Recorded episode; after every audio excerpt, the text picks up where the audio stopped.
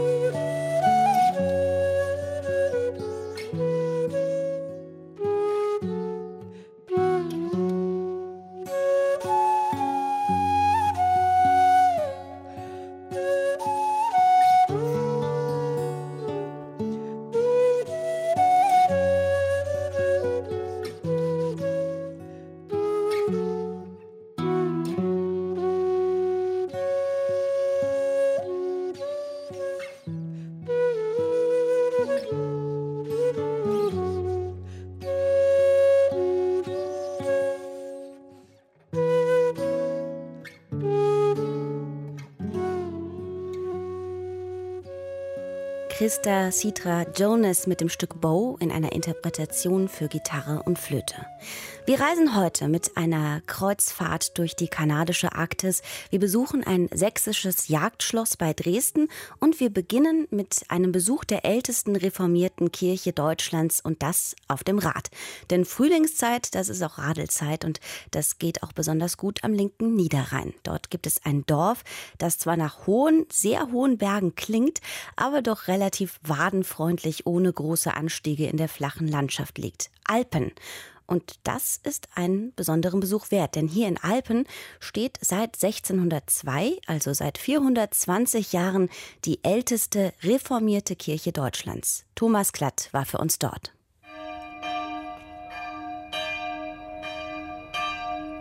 Bleibt man nach dem Gottesdienst noch etwas länger, hat man vielleicht Glück und Pfarrer Hartmut Becks hat noch etwas Zeit. Dann nämlich erklärt er gerne, auch mit ein wenig Stolz, dass seine Kirche nicht einfach irgendeine Kirche ist. Wenn Sie jetzt mal auf das Raumprogramm der Kirche achten, dann sehen Sie eigentlich, alles ist erstmal auf einer Ebene. Die, das ist ja ein interessanter Gedanke, ein Demokratiegedanke im Grunde schon. Auf der rechten Seite zum Beispiel saß dann das äh, Fürstenhaus, also die, die, der Adel. Auf der anderen Seite das gewählte Presbyterium, von der Gemeinde gewählte Presbyterium. Die Prinzip ist eigentlich alles auf einer Augenhöhe. Genauer die Familie der Kurfürstin Amalia von der Pfalz, die hier in Alpen geboren wurde und im Alter wieder in ihre Heimat zurückkehrte auf der anderen Seite die Gemeindeältesten, die bis heute sogenannten Presbyter. Nur das Wort Gottes, die Kanzel steht über allen, aber der Pfarrer ist nun nicht der Herrscher der Gemeinde, sondern im Gegenteil, er wird gewählt vom Presbyterium und wird zu seinem Dienst berufen, und zwar jeden Sonntag neu, vom Presbyterium sozusagen beauftragt, diesen Dienst zu tun und ist damit auch Diener am Wort. Das heißt, er, er muss quasi seinen Dienst vollziehen, für die Gemeinde, aber muss sich dann auch wieder zurückziehen können. Also nicht ein Pfarrer, dem seine Schäfchen folgen und der das Sagen hat. Ganz anders hier der Prediger, der Dienst am Wort Gottes und in der Gemeinde tut. Das alles in einem hohen Raum, 19 mal 9 Meter Grundfläche, eine Art Kirchsaal. Und der ist weiß getüncht, hell und Licht. Und die großen Fenster natürlich in dieser Kirche, die sehr viel Licht reinlassen, dienten dazu, dass die Leute vernünftig ihre Bibel lesen konnten. Denn die Bibeln wurden mitgebracht und der, was der Pfarrer da oben dann vorlas, wurde mit nachvollzogen. Die Leute blätterten in ihrer Bibel nach. Zum Beispiel ist die Kirche auch nicht geostet. Ne? Die katholischen Kirchen sind ja geostet, die steht genau in der anderen Achse. Es ist ein Versammlungsraum der Gemeinde um die Heilige Schrift und das ist die, die Mitte sozusagen und darum gruppiert sich dann die Gemeinde. Noch heute gibt es daher in der evangelischen Kirche Alpen auch keinen Altar, sondern nur einen Tisch, auf dem die Bibel, das Wort Gottes liegt. Denn das Abendmahl hier braucht keinen Altar. Man hatte früher quasi ein Abendmahl äh, an Stühlen sozusagen sitzend um diesen Tisch herum und man reichte Brot und Wein weiter und äh, hatte dadurch eine Gemeinschaft, ein, das ist der Gemeinschaftsgedanke ganz vorne und kein Opfergedanke. Und dann gibt es weitere Besonderheiten. Die Kirche, die Wände sind praktisch leer. Der Grund, die zehn Gebote werden bis heute befolgt. Keine Bilder, keine Darstellung, nicht? Ah, das wäre schon ein Frevel gewesen. Also kein einziges Bild, noch nicht mal ein Kreuz in der Kirche. Ne? Das ist klar. Also äh, äh, du sollst kein Bildnis und irgendein Gleichnis machen, sehr ernst genommen. Und das alles aus einem Grund. Die evangelische Kirche Alpen ist nicht irgendeine evangelische Kirche. Das ist die älteste reformierte Kirche Deutschlands, die als reformierte Kirche gebaut worden ist, 1602. Die Reformiten haben hier und dort andere Kirchen übernommen, die älter sind, aber die ist speziell als reformierte Kirche gebaut worden. Und Sie sehen das, das ist ein rechteckiger Raum. Es handelt sich um eine Predigerkirche. Im Mittelpunkt, wenn man da hereinkommt, ist scheint die alles beherrschende Kanzel mit dem enormen Schalldeckel. Und die Kanzel ist sehr hoch angebracht. Warum? Das Wort Gottes soll verkündet werden. Weiß Gemeindeglied Joachim Debel, der gleich ein ganzes Buch über die älteste reformierte Kirche Deutschlands geschrieben hat. Anders als die Lutheraner, die sich, wie der Name schon sagt, auf Martin Luther beziehen, orientieren sich die Reformierten an der Theologie des französisch-schweizer Reformators Johannes Calvin. Eine strengere Lesart des Protestantismus. Allein das Hören auf das Wort Gottes ohne Bilder oder Kirchenschmuck der Gemeinschaftssinn der Gläubigen untereinander, möglichst ohne Kirchenhierarchie. Diesen Glauben hat Kurfürstin Amalia nicht nur geteilt, sondern mit dem Bau der neuen Kirche sogar gefördert. Und dann steht vom Eingang aus gesehen auf der rechten Seite doch überraschend etwas Prunk- und Schmuckvolles aus schwarzem und rötlich-bräunlichem Marmor. Das ist das Glanzstück unserer Kirche. Das ist ein Wandgrab im Stil der römischen Wandgräber der Hochrenaissance, erbaut von Pascalini für die Kurfürstin Amalia von der Pfalz, die hier geboren ist und hier begraben ist. Deswegen kann man von Wandgrab sprechen. Die Alpner sprechen ja zwar immer vom Epitaph, Epitaph, aber Epitaph ist nur der Mittelteil auf schwarzem Marmor eingraviert, ihre Lebensbeschreibung. Und da ist auch der Satz, dass sie die Gegenreformation wieder durchgeführt hat. Ja, das ist alles in Latein. Das heißt also, die Fundamente der Jugend von Alpen wiederhergestellt. Denn 1586 übernahmen die katholischen Spanier das kleine Dorf am Niederrhein, das sich längst der Reformation des Johannes Calvin verschrieben hatte. Die Spanier versuchten sich in der Gegenreformation und Rekatholisierung. Amalia war damit aber gar nicht einverstanden. Zuerst war sie, das ist vielleicht auch bemerkenswert, mit Heinrich von Brederode, der ist da ganz dick äh, zu erkennen. Brederode, das war der Führer der niederländischen Freiheitsbewegung gegen die spanische Unterdrückung. Mit dem war sie verheiratet. Erst in zweiter Ehe wurde Amalia zur Kurfürstin. Die Spanier zogen 1598 wieder ab und Amalia kehrte endgültig in ihr Heimatdorf zurück sogar mit eigenem Hofprediger. Nach den katholisch-spanischen Jahren endlich wieder reformierte Gottesdienste, für die Amalia in Alpen extra eine neue Kirche bauen ließ. Amalia eine starke Frau, deren Verwandtschaft sich auch auf viele starke Frauen stützte, wie die vielen Wappen auf dem Wandgrab in der Kirche bis heute zeigen. Das sind immer die Wappen der weiblichen Ehepartner angegeben, um so zu zeigen, ja, das sind all, hier gibt es keine Bastarde drin, das sind alles eben hochadelige Familien, die sich hier wiederfinden. Zwar gab es im Dreißigjährigen Krieg noch einen zweiten Versuch, Alpen der römisch-katholischen Kirche einzuverleiben. Doch 1648 war mit dem Westfälischen Frieden endgültig klar, Alpen ist und bleibt reformiert. Das bedeutete aber nicht, dass andere Konfessionen, Katholiken wie Lutheraner oder gar andere Religionen, nämlich Juden, Alpen verlassen mussten.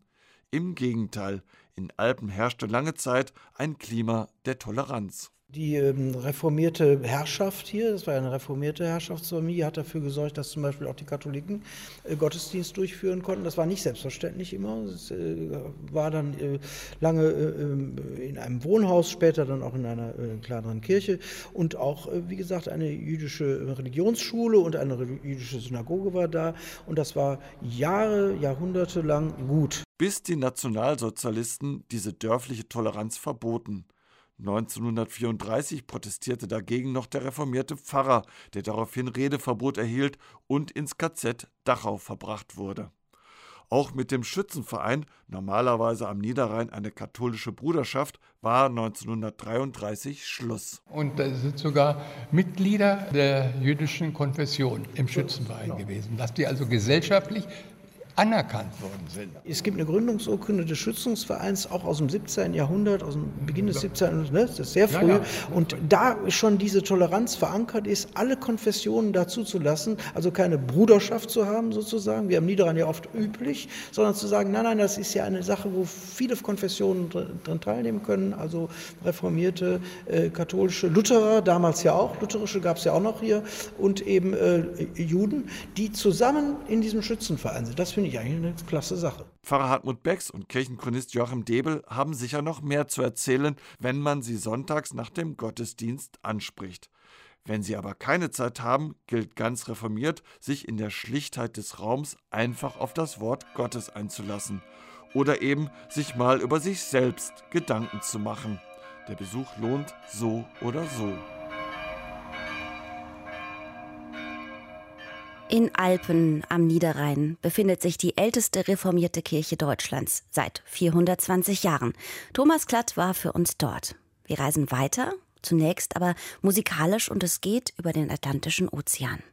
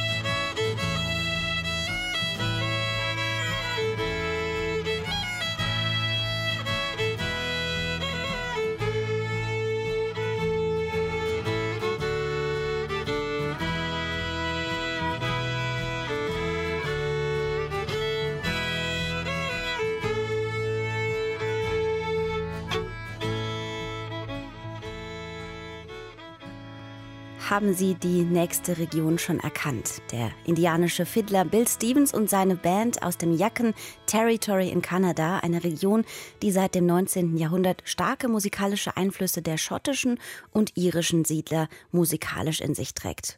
Ja, und hier in Kanada bleiben wir, denn bis in die 50er Jahre schrieb die kanadische Schriftstellerin und Dichterin Margaret Atwood einmal, Kanadier kannten Eskimos nur aus der Eiscreme-Werbung. Erst später entdeckte Amerika die wilde Schönheit seines hohen Nordens, der selbstverständlich auch nur schwer zugänglich war. Seit einigen Jahren aber bieten kleine, eisgängige Kreuzfahrtschiffe eine vergleichsweise komfortable Möglichkeit, in diese man, man kann sagen, durch Eis und Schnee kommen kann, unwildlichen Gefilde dann doch vorzustoßen. Diese Schiffe, die reisen auch um die Nordhälfte der Provinz Quebec. Stefan Schumann machte sich auf in eine Welt, in der nicht nur das Klima sichtlich im Wandel ist.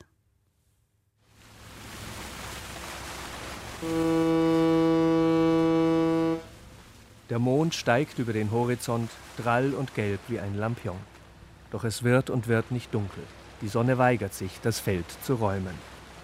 An der Einfahrt zur Hudsonstraße dümpelt eine schimmernde Armada aus Eisschollen.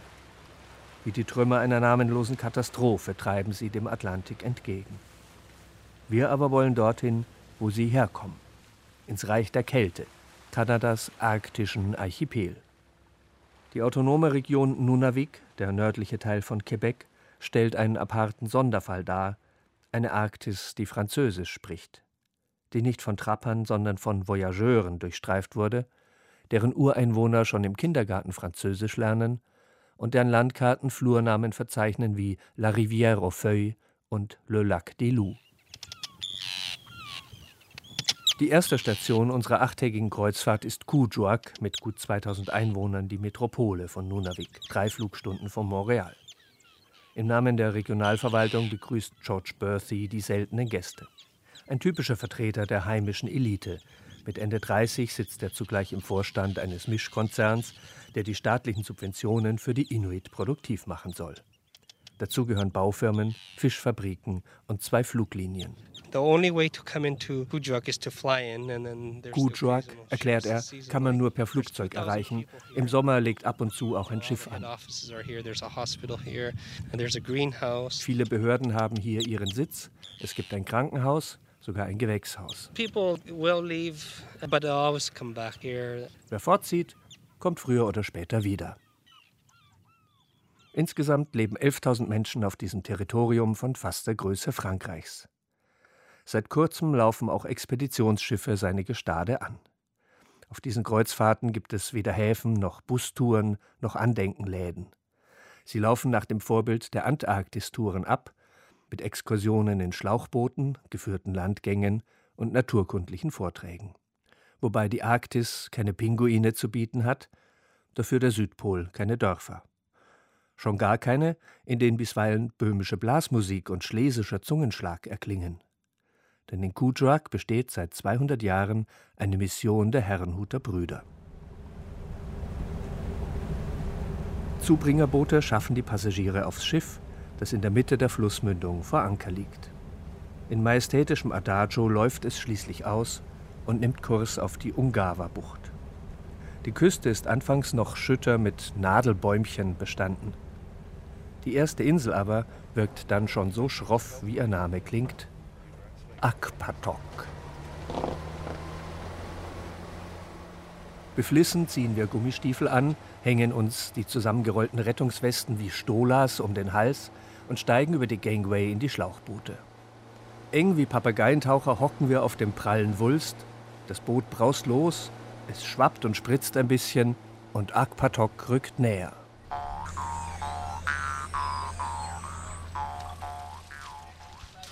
In der Landungsbucht hat bereits ein Spähtrupp Posten bezogen, bewaffnet mit Ferngläsern und Gewehren.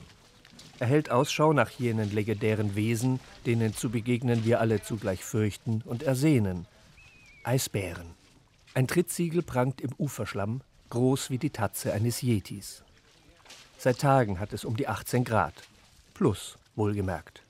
Die Arktis-Novizen schälen sich aus ihrer Thermokleidung. Auf Blizzards haben sie sich vorbereitet, auf Hitzewellen nicht.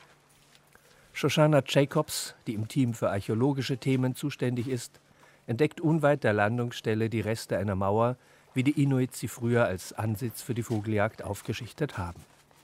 Wie bestellt, streichen dann auch drei Eiderenten über unsere Köpfe. The interesting thing about any of these sites is that it's very difficult. Oh, Eiders! Ob diese Überreste aber 3000 Jahre alt sind oder nur 50, das lässt sich kaum sagen. Neugierig setzt unser Zug sich schließlich in Bewegung, eskortiert von fünf Leibwächtern. Auf dem Hochplateau stoßen wir bald auf die untrüglichste Spur von Zivilisation Müll. Rostige Fässer, Bohrgestänge und Baracken künden von Probebohrungen nach Öl in den 70er Jahren. Bereits einer der ersten westlichen Entdecker, Martin Frobisher, verfrachtete 1577 goldhaltiges Erz tonnenweise nach England, wo es sich als taubes Gestein erwies. Zuversichtlich führten die frühen Expeditionen Briefe an die Herrscher Ostasiens mit. Zu Shakespeares Zeiten war die Arktis noch nicht im Begriff der Isolation, sondern erschien als verheißungsvolle Brücke nach Amerika und sogar Asien.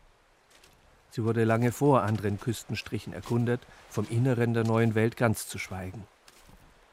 Doch es sollten noch mehr als 300 Jahre vergehen, bis Amundsen das Labyrinth der Nordwestpassage knackte, kurz bevor sie mit der Öffnung des Panamakanals endgültig hinfällig wurde. Zwei Stunden lang trollen wir über die Insel. Ab und an hockt die Botanikerin sich hin und begutachtet Moose und Blumen. Wir sichten Seeschwalben, Schneehühner und eine pelzige Raupe, die durch die kümmerlichen Gräser kriecht. Pflichtschuldig staunen wir über diese Wunder der Natur. Doch ein Eisbär wäre schon repräsentativer gewesen.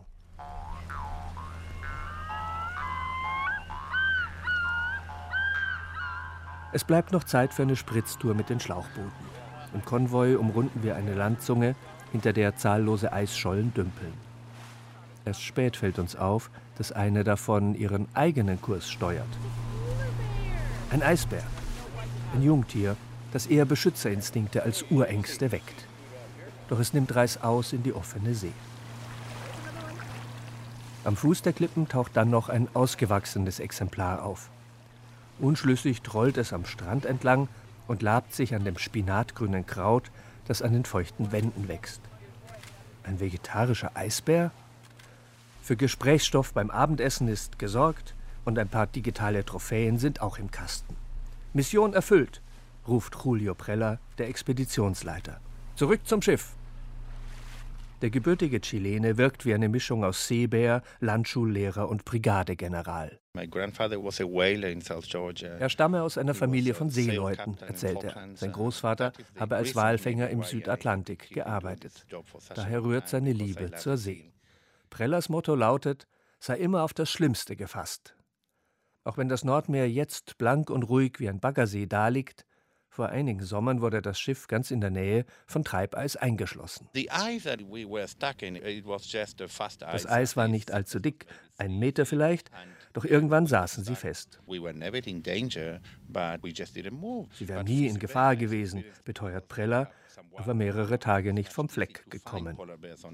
Was sich ja für die Passagiere lohnen kann, der Tierwelt wegen. Gleich in den ersten Stunden kam eine Eisbärin mit ihrem Jungen aufs Schiff zu, in vielleicht 30 Metern Entfernung. Großartig. Damit war der Vormittag schon gerettet. Und dann eben Bordprogramm, ein paar Vorträge und dergleichen.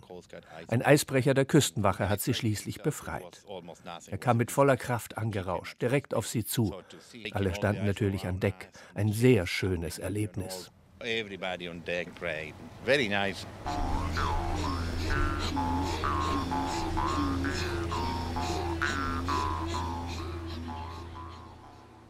Neben 60 Mann Besatzung fasst das Schiff gut 100 Passagiere. Von den jungen Inuit, die als Bootsführer oder Barkeeperin angeheuert haben, lernen wir ein paar Vokabeln Inuktitut. Sie werden öfter gefragt, wie viele Wörter für Schnee die Eskimo denn nun hätten. Das hinge vom Sprachvermögen des Einzelnen ab, meint Jason Anakatak. Ihm fielen etwa zehn Bezeichnungen ein. Sitillocha, Hard Snow, Achillocha, Soft Snow, Imakso, Sticky Snow, Pukak, Snow for making tea, Aniuvak, which is also for making tea, but not ideal. Not as ideal as Pukak. Hannet, falling snow. And that's the way it is. Die hiesigen Ureinwohner nennen sich nicht Inuit, sondern Nunavimiut. In Quebec ist alles nochmal anders. Wir haben es mit den Separatisten der Separatisten zu tun.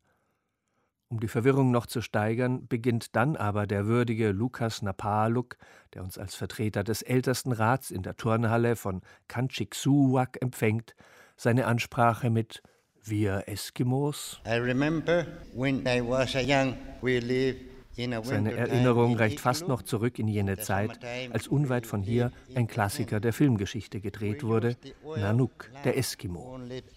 Damals, erzählt er, lebten sie winters im Iglu und sommers im Zelt. Öllampen mit Robbenspeck spendeten etwas Licht und Wärme. Er weiß noch, wie der erste Spiegel im Dorf auftauchte. Sie hätten sich kaum getraut, ihre eigenen Gesichter zu betrachten. Etwas verschämt weist Napalauk auf sein altes Haus aus den 80er Jahren. Die neuen sehen nicht viel anders aus, geräumige Container mit Dach und kleinen Fenstern. Die Siedlung verfügt über ein Wasser- und Elektrizitätswerk, ein Postamt und einen Bus für Behinderte. Wobei generell niemand zu Fuß geht, sondern mindestens ein Quadbike oder ein Pickup für die fünf Quer- und drei Längsstraßen benutzt. Im Supermarkt stapeln sich Pampers, Staubsauger, Toastbrot und Fischstäbchen. Alles reichlich teuer aufgrund hoher Frachtkosten und Gebühren. Eine Postkarte kostet umgerechnet 3 Euro.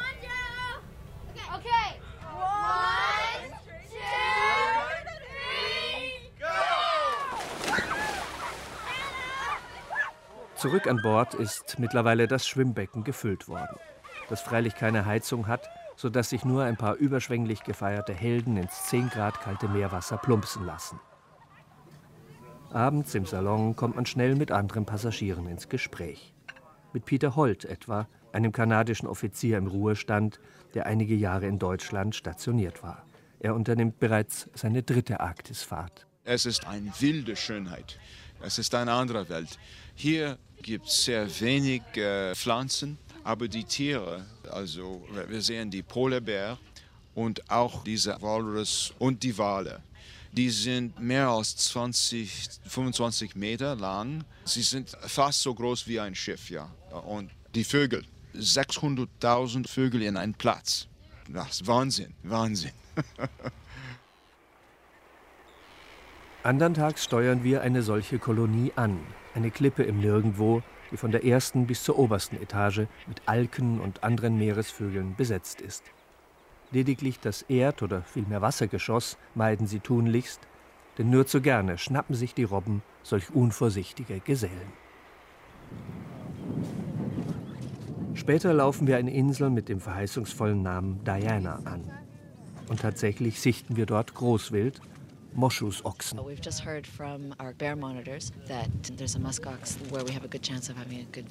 Droben am Hang, raunt Shoshana, haben unsere Bärenwächter ein paar Tiere erspäht. Dort, wo noch Schneeschabracken an den Graten prangen, suchen sie Zuflucht vor der Bullenhitze, 20 Grad. Sie muten wie Fabeltiere aus einem Fantasy-Film an, mit Zottelfell und Kulleraugen. Mission erfüllt, zurück zum Schiff.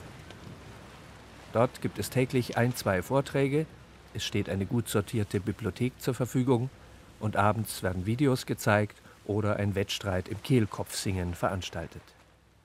In den nächsten Tagen laufen wir weitere Inseln an, bevor schließlich die Durchquerung der großen Hudson Bay ansteht. Gelegenheit, während des Mittagessens über die heroische Einsamkeit des Nordens zu sinnieren in der Tragödien die Regel und Triumphe die Ausnahme waren. Zumindest zu jener Zeit, als die Abenteurer ihr Logbuch noch nicht täglich online stellten, sondern jahrelang aus der Welt verschwanden und manchmal auch für immer.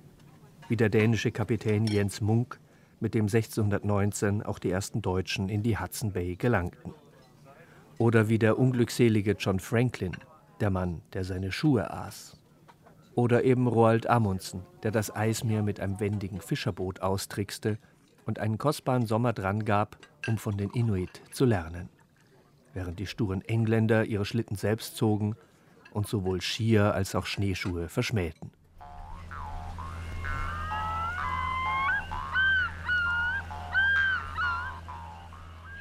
Der letzte Tag bringt uns nach Churchill am Südrand der Hudson Bay. Schon beim Ausboten sichten wir Scharen von Beluga-Walen. weiß wie Porzellan und etwas größer als Delfine, sammeln sie sich im Sommer in der Mündung des Flusses. Wer einen Tag dranhängt, kann mit ihnen schwimmen gehen. Schön sind sie nur bedingt, doch dafür singen sie wie keine andere Walart. Sie sind die Nachtigallen des Meeres, die wahren Sirenen. Mit Tauchermaske und Neoprenanzug geht es im Schlauchboot hinaus. Mit einer Hand am Bootseil hängend treiben wir langsam dahin und starren in die Tiefe, wo die bleichen Wale in ganzen Großfamilien umherschwimmen. Zwischendurch erstattet einer der Schnorchler Bericht. Yeah, great. Little bit chilly on the face, but they're coming up to check us out. Anfangs unterhalten sie sich nur untereinander, lassen hier ein fragendes Fiepen ertönen, dort eine exzentrische Koloratur. Und dann schwimmen sie auf uns zu, schwerelos und wissbegierig. Eine anheimelnde Begegnung der dritten Art, der Eintritt in ein anderes Universum. Eine Kreuzfahrt durch die kanadische Arktis, die hat Stefan Schumann für uns gewagt und hat sich also aufgemacht an Orte, die noch vor kurzer Zeit für nicht allzu viele Touristen und Touristinnen zugänglich waren. Bleiben wir noch kurz im Eis und hören rein in Musik aus ganz besonderer Instrumentierung, denn aus Eis kann man so viel mehr gestalten. Und das dachte sich wohl auch Terje Isangset, der norwegische Perkussionist. Er spielt gemeinsam mit seinem Ensemble auf selbstgebauten Instrumenten aus Eis.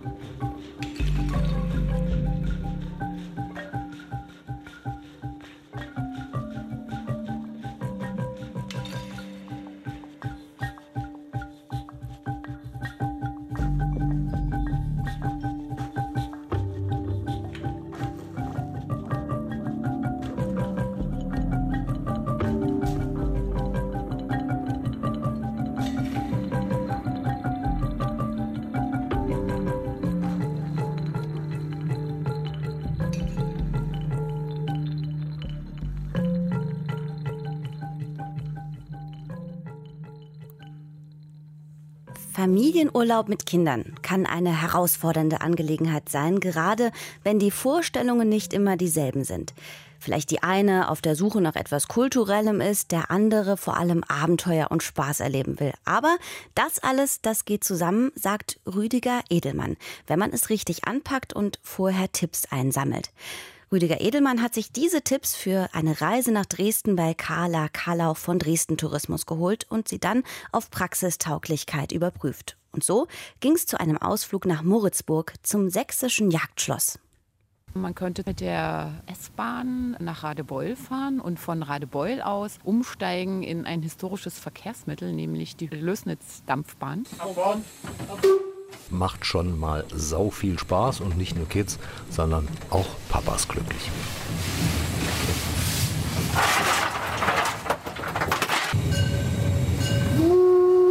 Mit der Lösnitz-Dampfbahn kann man bis nach Moritzburg fahren, dann schön gemütlich zum Schloss Moritzburg schlendern. Um schon auf der alleeartigen Zufahrtsstraße den Aha-Effekt zu haben.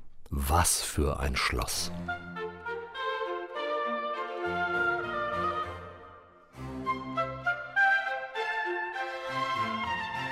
Wer näher kommt, sieht, dass das Schloss quasi im Wasser steht. War zwar umgekehrt, aber wen kümmert's angesichts dieses Blicks auf die Fassade, eingefasst von wundervollen Türmen. Breite Treppenaufgänge an mehreren Seiten, angekommen im Märchenland der verborgenen Schätze. Der Anblick ist einzig und dem wohl berühmtesten Sachsen der Geschichte, August dem Starken, zu verdanken. Ach, wenn man doch heute noch einmal miterleben könnte, wie dort gefeiert und gelebt wurde. Geht, und das ist Carla Kalaus nächster Tipp. Die äh, Schlossherren haben sich etwas Wunderbares für Kinder einfallen lassen. Sie haben ein Histopad entwickelt, mit dem man sehr unterhaltsam durch die einzelnen Räume des Schlosses wandeln kann. Das ist wunderbar für Kinder. Wir haben aber auch festgestellt, dass es äh, für Erwachsene sehr, sehr spannend ist, wenn sie zum Beispiel aufgefordert sind, auf die Schatzsuche zu gehen mit dem Histopad. Für alle klingt gut und Histopad gibt Rätsel auf, die man beantwortet haben möchte. Check. Treffpunkt Schlosseingang mit Anne-Kathrin Hermann vom Schlösserland Sachsen. Sie wartet mit einem Histopad in der Hand. Okay, ist ein Tablet-Computer, aber mit überraschendem Inhalt. Und dieses Ding begleitet Anne-Kathrin und mich in genau diese Vergangenheit. Sie haben oben so ein kleines Scanfeld, da klicken Sie rauf. So, und jetzt werden Sie mit dem Bildschirm aufgefordert, sich ins Zeitportal zu scannen. Das funktioniert jetzt auch direkt. Und jetzt stehen wir in dem Raum, aber 300 Jahre früher und sehen die Ankunft der Gräfin Orselska und ihrer Schwester hier in Moritzburg zu einem Fest von August dem Starken. Und das Schöne ist, dass sie sich halt wirklich hier im Raum umblicken können, in alle Richtungen, 360 Grad und sind sozusagen mitten in diese historische Szene geworfen. Wow, da sieht man auf dem Pad tatsächlich, wie die Gräfin aus der Kutsche aussteigt. Drumherum viele Menschen und auch die Kutschpferde wie vor fast 300 Jahren. Aber der coolste Platz kommt jetzt. Auf den Spuren von Aschenbrödel bewegen sie sich wirklich die ganze Zeit, wenn sie in Moritzburg sind. Ein Prinz, der sein Leben, sein Herz für mich gibt. Ein Kuss, der die Nacht und den Zauber besiegt. Küss mich, halt mich, lieb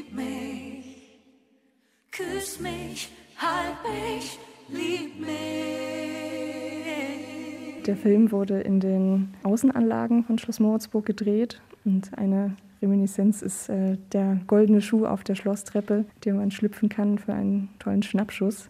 Und was natürlich auch ein Highlight ist, ist jeden Winter hier die Ausstellung über das Making-of des Films Drei Haselnüsse für Aschenbrödel. Auf dem Weg dorthin treffen wir noch auf die Histopad-Alternative für alle kleinen Prinzessinnen. Wenn ihr euch diese vier Bilder mal ganz genau anschaut, begegnet euch immer wieder dieselbe Frau. Viermal müsst ihr sie finden. Was auch möglich ist, Sie können für die Kinder eine Kinderführung buchen. Besonders beliebt ist es bei den Mädchen, weil die Mädchen sich als Prinzessin verkleiden können und sich für diesen ganzen Tag wie eine echte Prinzessin fühlen können, so wie es äh, Aschenbrödel auch getan hat in dem bekannten Märchenfilm. La, la. Toll, was für ein Schloss und äh, was für tolle Zeiten damals. Einziges Manko, man muss der kleinen Prinzessin erklären, dass sie ihr Kostüm wieder ausziehen muss. Zur Entschädigung gibt's ein Softeis und die Ankündigung des nächsten Abenteuers. Wenn es den Kindern noch nicht gereicht hat, dann empfehle ich auf jeden Fall, in den Kletterpark Moritzburg zu gehen.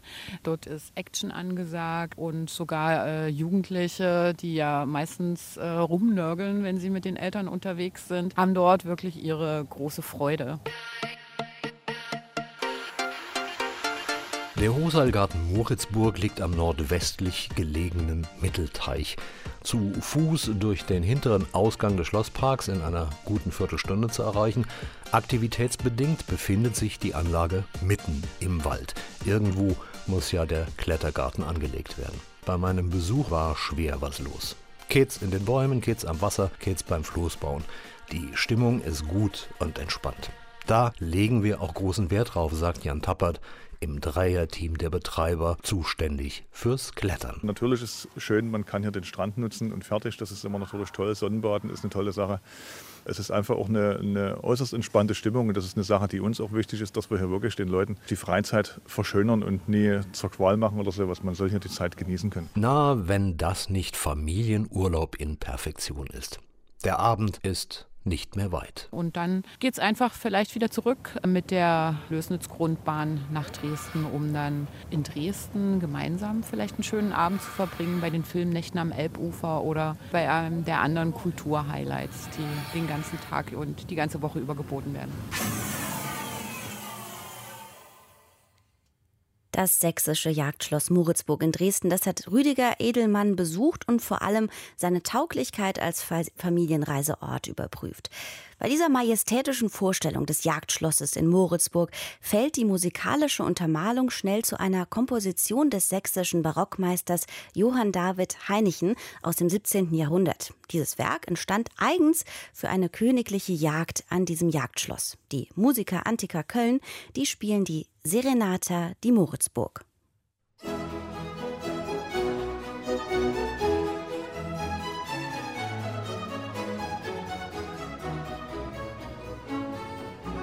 Musik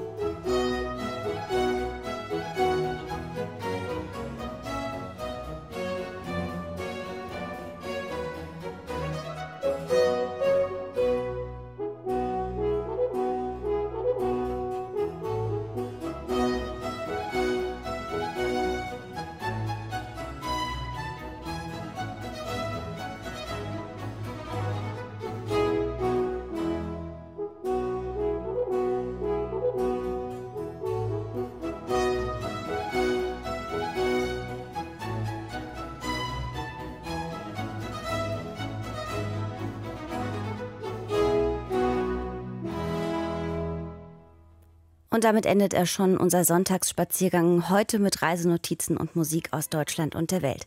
Wenn Sie wollen, dann hören Sie uns wieder am kommenden Sonntag zur gewohnten Zeit um 11.30 Uhr und wir enden nun mit einem Allegro arrangiert von Nigel Kennedy, einer swingenden Version eines Satzes von Johann Sebastian Bach, einem Violinkonzert mit Perkussion. Am Mikrofon verabschiedet sich Susan Sari.